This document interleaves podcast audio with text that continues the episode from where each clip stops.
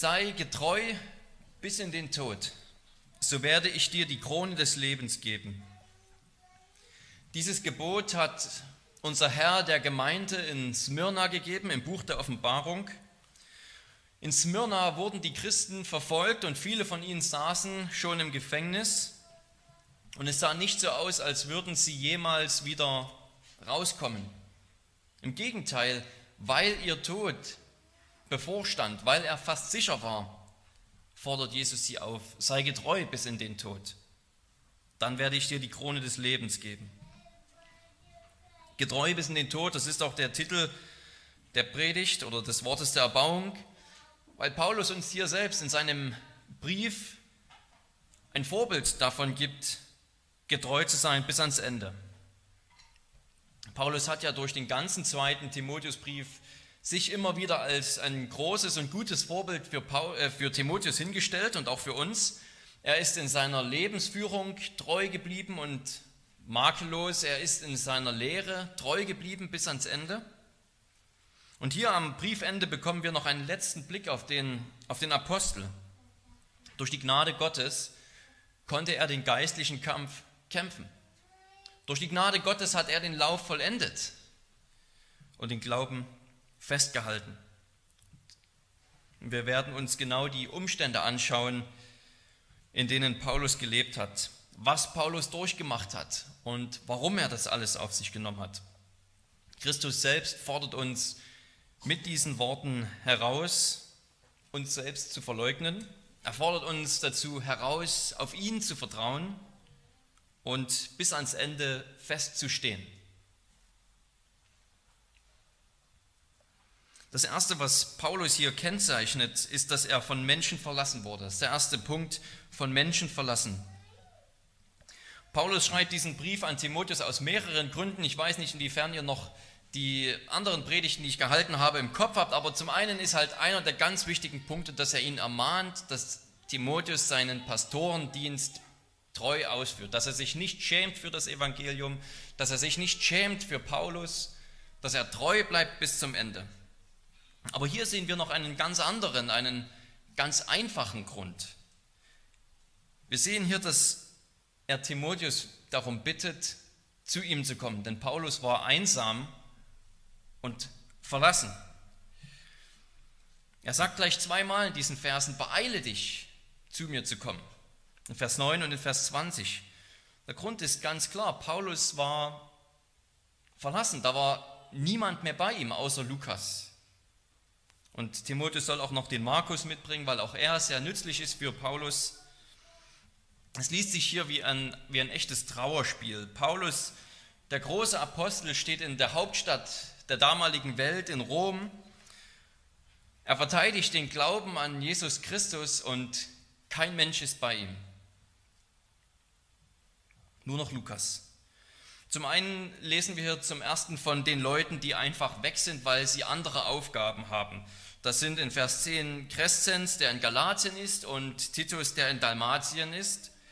In Vers 20 lesen wir von Erastus, der in der Gemeinde in Korinth dient.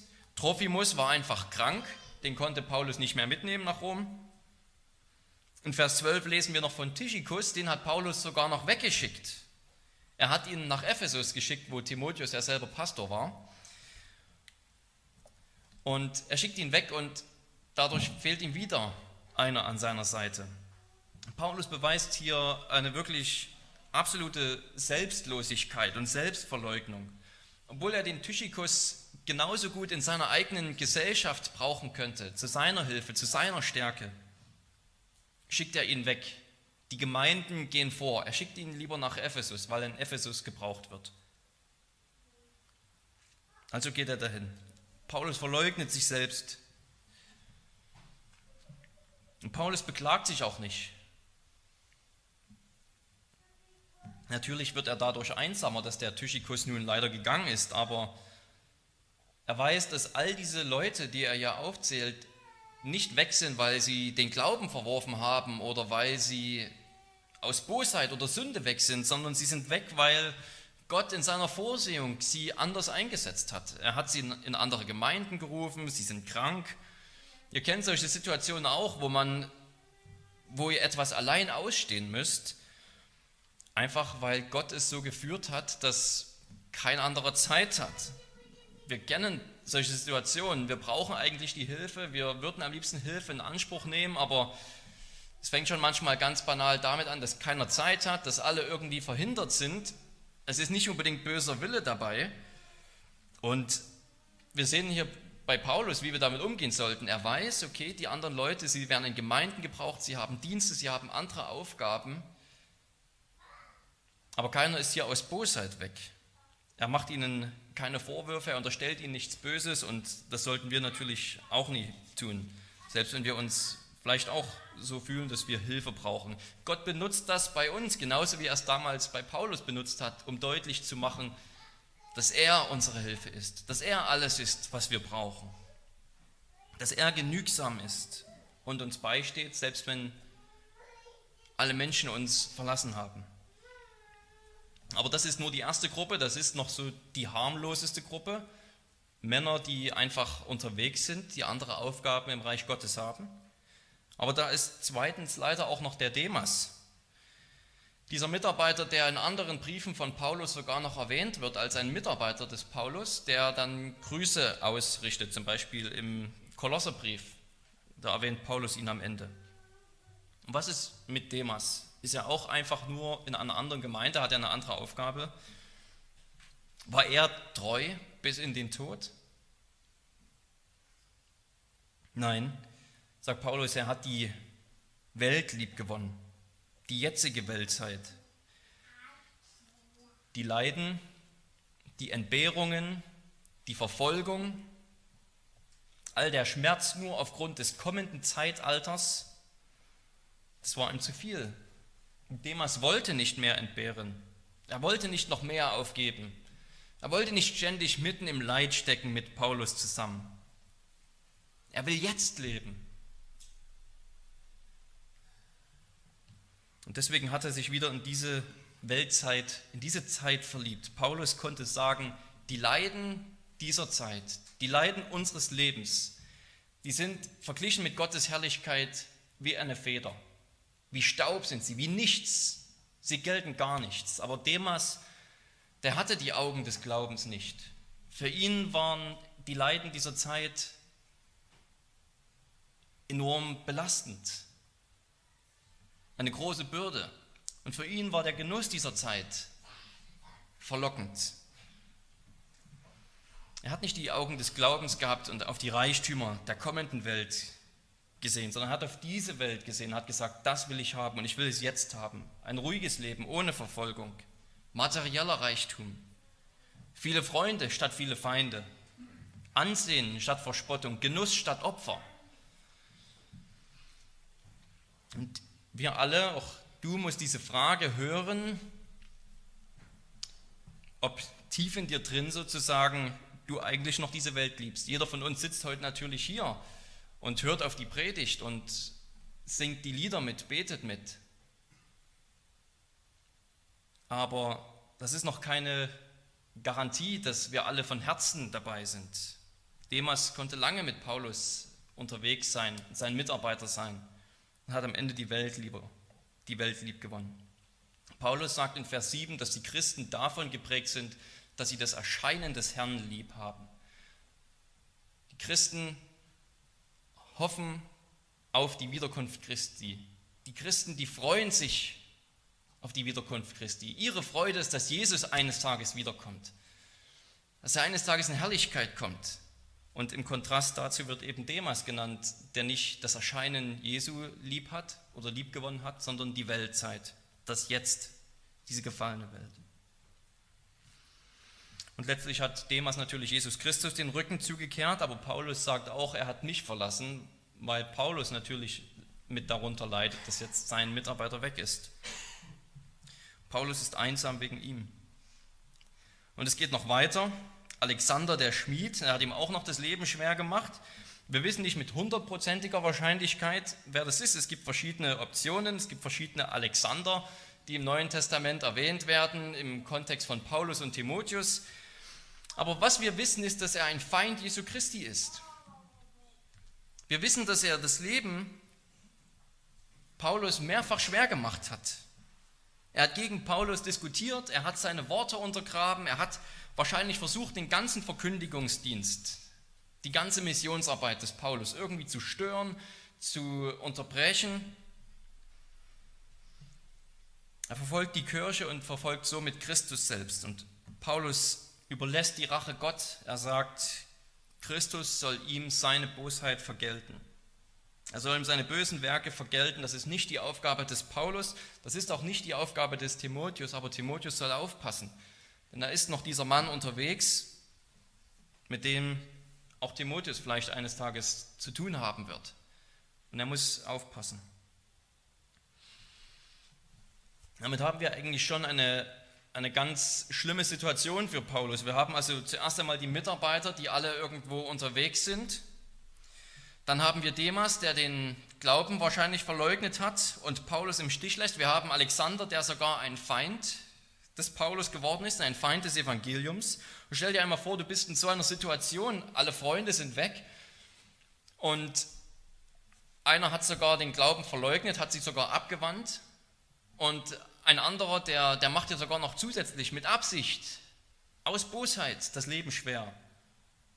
Und trotzdem ist es noch nicht das Ende der Fahnenstange. Vielleicht am emotionalsten, vielleicht am schlimmsten ist, dass ihn alle seine Brüder im Stich gelassen haben, als er in Rom allein stand bei seiner ersten Verteidigung. Paulus war eben zu dieser Zeit wahrscheinlich in Rom und er müsste sich vor Gericht verteidigen, weil er gläubig war vielleicht, weil er die römischen Götter abgelehnt hat, weil sie behauptet haben, er ist ein Unruhestifter. Wir wissen es nicht genau, aber wir wissen, dass er da ganz allein stand. Keiner von denen, die hätten für ihn aussagen können, die hätten kommen können und sagen können, Paulus ist unschuldig. Keiner von denen ist aufgetaucht. Er hatte nicht an die Gemeinde in Rom geschrieben, in Kapitel 12, nehmt euch der Nöte der Heiligen an. Wo sind diese Gläubigen jetzt? Wo sind diese Geschwister jetzt, die sich seiner Not hätten annehmen können in dieser Situation? Aber Paulus steht da ganz allein ohne Zeugen für seine Unschuld. Er steht wahrscheinlich in dem größten Gerichtshof der damaligen Welt, vielleicht vor dem Kaiser selbst, und keiner ist da. Wir sehen wieder, wie vorbildlich Paulus hier ist. Über Alexander sagt er, er ist ein Feind Christi, der hat das Evangeliumswerk selbst verhindern wollen. Gott soll ihm seine Bosheit vergelten. Über die ganzen Brüder, die nur Paulus persönlich im Stich gelassen haben, sagt er, Gott soll es ihnen nicht anrechnen. Gott soll ihnen ihre Sünde nicht zurechnen, weil sie Paulus im Stich gelassen haben, aus Schwachheit gefallen sind. Alexander dagegen kämpft gegen Christus selbst. Paulus verleugnet sich, er ist barmherzig gegenüber denen, die schwach geworden sind. Und so ist er ganz allein, außer mit Lukas, aber er beklagt sich kein bisschen. Er weiß, dass er eben doch nicht alleine ist. Er verlässt sich auf den Herrn. Das ist der zweite Punkt, verlass dich auf den Herrn. Es ist erstaunlich, es ist erstaunlich und bewegend zu sehen, dass Paulus keinen Groll hegt. Er wird nicht wütend, er jammert nicht, er macht Gott keine Vorwürfe. Sein Trost, seine Freude, seine Gelassenheit, sein Mut kommt daher, dass Christus bei ihm ist. Egal, ob die Menschen alle weg sind, egal, ob sie alle gegen ihn sind, egal, ob sie ihn im Stich gelassen haben. Gott ist auf seiner Seite. Das ist, nicht, das ist ein, ein erstaunliches Zeugnis für Timotheus, es ist ein erstaunliches Zeugnis für uns. Sie verließen mich alle, es sei ihnen nicht zugerechnet, der Herr aber stand mir bei und stärkte mich. Paulus beklagt sich nicht, aber ebenso wenig prahlt er. Er sagt nicht, keiner war da, aber zum Glück bin ich so ein tapferer, mutiger Mann, ich habe ganz alleine durchgehalten. Das sagt er auch nicht. Er klopft sich nicht auf die Schulter, er rechnet es allein Christus zu. Christus war bei ihm. Weil Christus da war, konnte er aushalten. Weil Christus da war, wurde er gerettet aus der Höhle des Löwen oder aus dem Rachen des Löwen. Es geht hier nicht um Paulus und obwohl er unser Vorbild ist, ist unser Blick nicht auf ihn gerichtet, sondern wir lassen uns von ihm unseren Blick auf Christus richten. Christus bekommt die Ehre hier von Paulus und wir müssen ihm die Ehre geben. Jesus war es, der ihm Kraft gegeben hatte, vor seinen Richtern zu erscheinen und Zeugnis zu geben. Denn Jesus hat es verheißen, ich bin bei euch alle Tage bis ans Ende der Welt. Egal wo ihr seid, ihr könnt ans Ende der Welt ziehen. Ich bin da, ich bin bei euch, immer.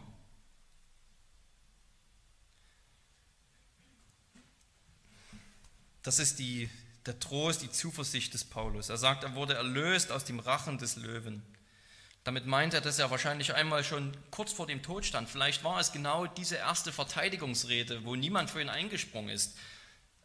Es hätte da schon aus sein können. Er war schon so kurz davor, hingerichtet zu werden, für schuldig erklärt zu werden. Aber er weiß, Christus allein hat dafür gesorgt, dass ich jetzt noch nicht tot bin, dass ich aus, dieser, aus diesem Rachen des Löwen gerettet wurde. Er hat dafür gesorgt, dass ich jetzt noch lebe, dass ich wahrscheinlich noch die Möglichkeit habe, Timotheus nochmal zu sehen, wenn er vor dem Winter kommt. Und so bekennt Paulus das. Gott hat ihn gerettet und er wird ihn weiterhin vor jedem bösen Werk retten. Er wird ihn bewahren und hineinretten, heißt es sogar. Hineinretten in sein himmlisches Reich, hineinbringen in die himmlische Herrlichkeit. Soweit, soweit wir wissen, ist Paulus als Märtyrer gestorben. Soweit wir wissen, ist er sogar in dieser Gefangenschaft gestorben. Das ist der letzte Brief, den Paulus geschrieben hat. Und irgendwann am Ende dieser Gefangenschaft ist er hingerichtet worden. Was meint er dann, wenn er sagt, Christus wird mich auch weiterhin vor jedem bösen Werk retten? Hat er die Hoffnung gehabt, doch noch rauszukommen aus dem Gefängnis, aber Christus hat ihn im Stich gelassen?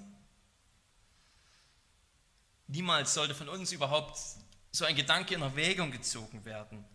Denn das Wort Jesu steht fest, ich bin bei dir. Paulus meint, dass es kein böses Werk geben wird, das ihm seinen Siegespreis nehmen kann.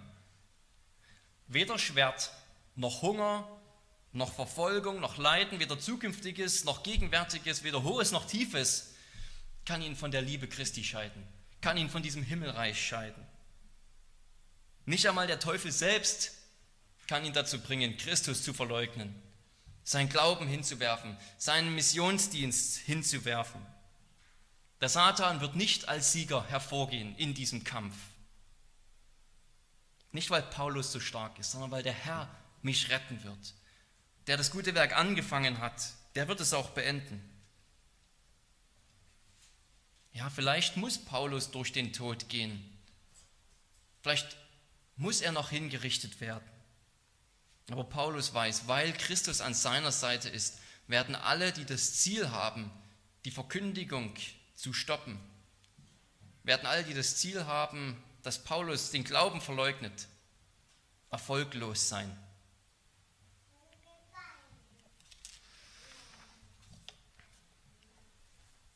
Paulus rückt hier Christus ins Zentrum für uns. Der Herr kann ihn retten, der Herr allein. Und Paulus verfällt hier deswegen sogar in Anbetung. Ihm sei die Ehre von Ewigkeit zu Ewigkeit. Amen. Christus sieht seinen Knecht. Christus steht seinem Knecht bei. Er gibt ihm Kraft. Er rettet ihn. Und er rettet ihn hinein in die himmlische Herrlichkeit. Paulus hat auch keine Angst vor dem Tod hier. Paulus hat keine Angst vor dem Tod, denn Christus ist sein Leben und Sterben sein Gewinn. Was sollen sie ihm denn tun? Das römische Reich kann ihn verurteilen, das römische Reich kann ihn töten, aber mehr nicht. Christus dagegen bringt ihn hinein in sein himmlisches, ewiges Reich. Wie viel Mut muss ihm diese Gewissheit gegeben haben, dass Jesus da ist, obwohl er da völlig allein steht. Johann Frank hat es in einem guten Lied einmal mit folgenden Worten beschrieben. Unter deinem Schirmen bin ich vor den Stürmen aller Feinde frei. Lass den Satan wettern, lass die Welt erzittern, Jesus steht mir bei. Ob es jetzt gleich kracht und blitzt, ob gleich Sünd und Hölle schrecken, Jesus will mich decken. Gottes Gnade ist überfließend.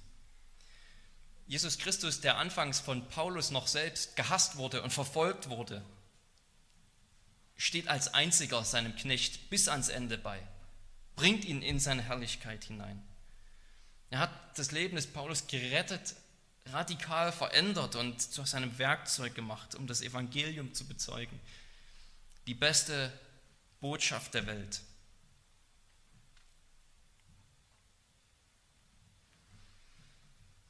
Christus bewahrte Paulus durch so viel Leid um seines Evangeliums willen, um seiner frohen Botschaft willen. Das bringt uns zum dritten Punkt.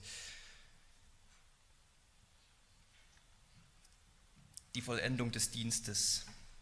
Das ist die Frage, warum das alles passiert. Warum steht er da, von Menschen völlig verlassen, nur mit Christus an seiner Seite? Warum macht jemand das alles durch? Warum nimmt jemand das alles auf sich? Paulus nimmt es auf sich, damit der Dienst vollendet wird. Damit sein Verkündigungsdienst völlig ausgerichtet wird.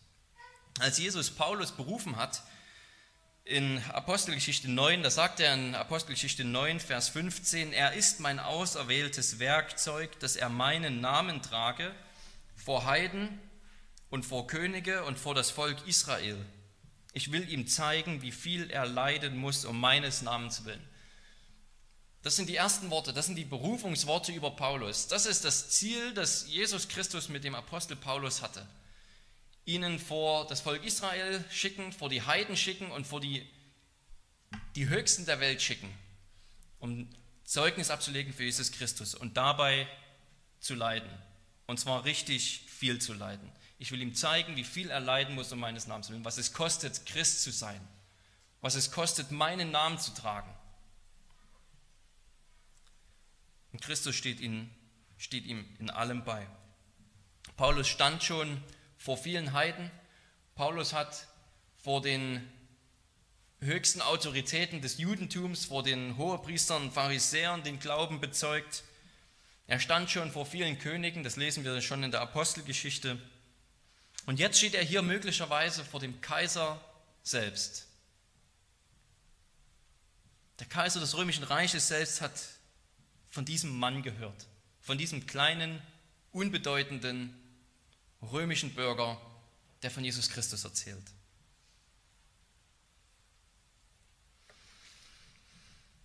Was heißt es, dass der Dienst völlig ausgerichtet wurde?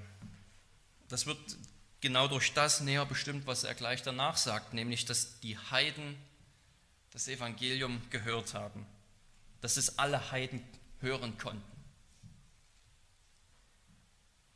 In der mächtigsten Stadt der Welt, im obersten Gericht, steht dieser kleine Mann und verkündigt den Heiden, Jesus Christus ist der einzige Weg zu Gott. Jesus Christus ist das Heil. In keinem anderen Namen ist Heil. Es gibt keine anderen Götter. Die Vergebung der Sünden ist für alle zu haben, die an ihn glauben. Jesus Christus kam, um Sünder zu retten. Der Sohn Gottes wurde Mensch, um Menschen wieder zu Gott zu bringen. Und er verkündigt das himmlische Reich, dass das römische Reich wie nichts aussehen lässt. Und jeder kann ein Bürger dieses Reiches werden durch Jesus Christus. Das ist die Verkündigung, mit der Paulus in die mächtigste Stadt der Welt kommt. Und er verkündigt sie furchtlos, auch wenn er völlig allein ist, weil Christus ihn die ganze Zeit trägt, weil Christus ihm die Kraft gibt. Hier, hier ist absolut kein Selbstmitleid bei Paulus zu merken. Er sagt nicht, ich bin fast 80, ich habe mein ganzes Leben lang gelitten. Was habe ich alles für den Namen des Herrn durchgemacht? Ich denke, ich habe mir eigentlich eine ruhige Rente verdient. Warum können jetzt nicht mal Jüngere übernehmen und leiden? Warum muss ich jetzt hier noch ganz am Ende ganz alleine stehen? Das ist weit davon entfernt, sich selbst ins Zentrum zu rücken. Er fordert gar nichts für sich selbst ein. Seine Freude ist, dass Christus verkündigt wurde. Seine Freude ist, dass die Heiden von Jesus Christus gehört haben.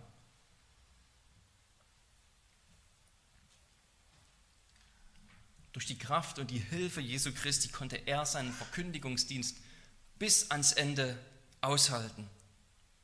Das ist seine Freude.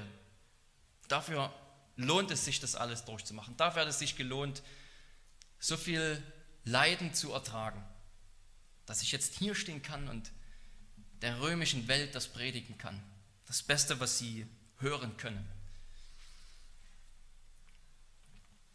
Paulus sagt in Vers 7, dass er seinen geistlichen Kampf und seinen Glauben vollenden konnte und so sagt er hier am Ende, dass er auch seinen Dienst in gewisser Weise vollenden konnte.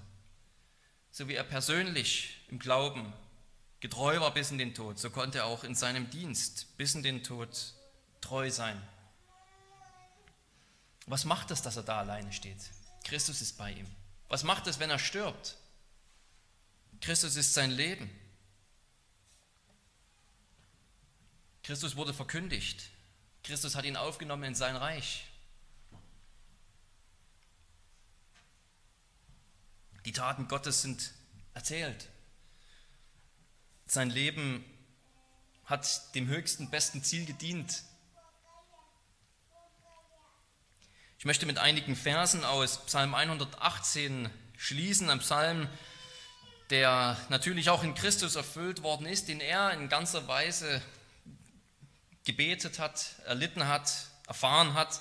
Aber gleichzeitig spiegeln die Verse aus Psalm 118 eine Erfahrung wieder, die Paulus gemacht hat und die jeder von uns in seinem Leben machen kann und machen wird. Es passt so gut zu allem, was ihr jetzt von Paulus gehört habt, dass er von Menschen verlassen ist, aber sich auf Gott verlässt, dass er nur durch Gottes Hilfe die Taten Gottes berichten kann, dass er eingehen kann durch die Tore des Himmels, Macht es auch zu eurem Gebet, denn Christus ist auch immer an deiner Seite, damit du mutig und sogar am Angesicht des Todes treu sein kannst.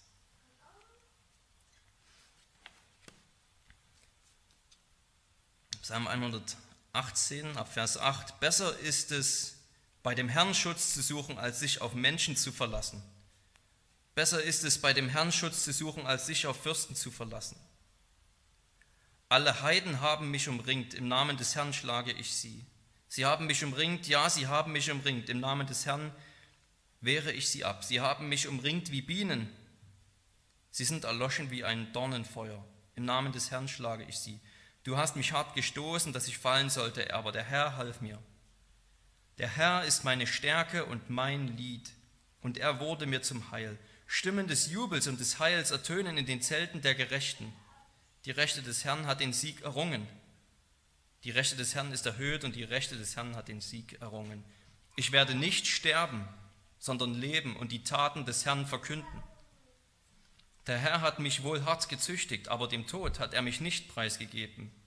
Tut mir auf die Tore der Gerechtigkeit, dass ich durch sie einziehe und den Herrn preise. Dies ist das Tor des Herrn. Die Gerechten werden durch es eingehen. Lass uns beten.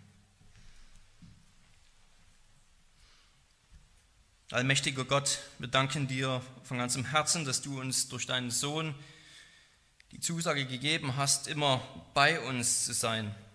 In deiner Kraft und Stärke und Weisheit und Führung wirst du uns nie verlassen. In deiner Vorsehung wirst du als unser allmächtiger Gott und barmherziger Vater nur das Beste für uns tun. Wir danken dir dafür. Wir danken dir dafür, dass wir uns deiner Gegenwart gewiss sein können, selbst wenn alle Menschen uns verlassen. Lehre uns, so selbstlos zu sein wie Paulus, dass allein Christus groß gemacht wird, dass es allein um ihn geht, dass allein ihm Ehre zukommt durch seine Hilfe, dass allein ihm Ehre zukommt durch sein wunderbares Evangelium. Und hilf uns allen, in der Kraft des Heiligen Geistes bis in den Tod getreu zu sein. Amen.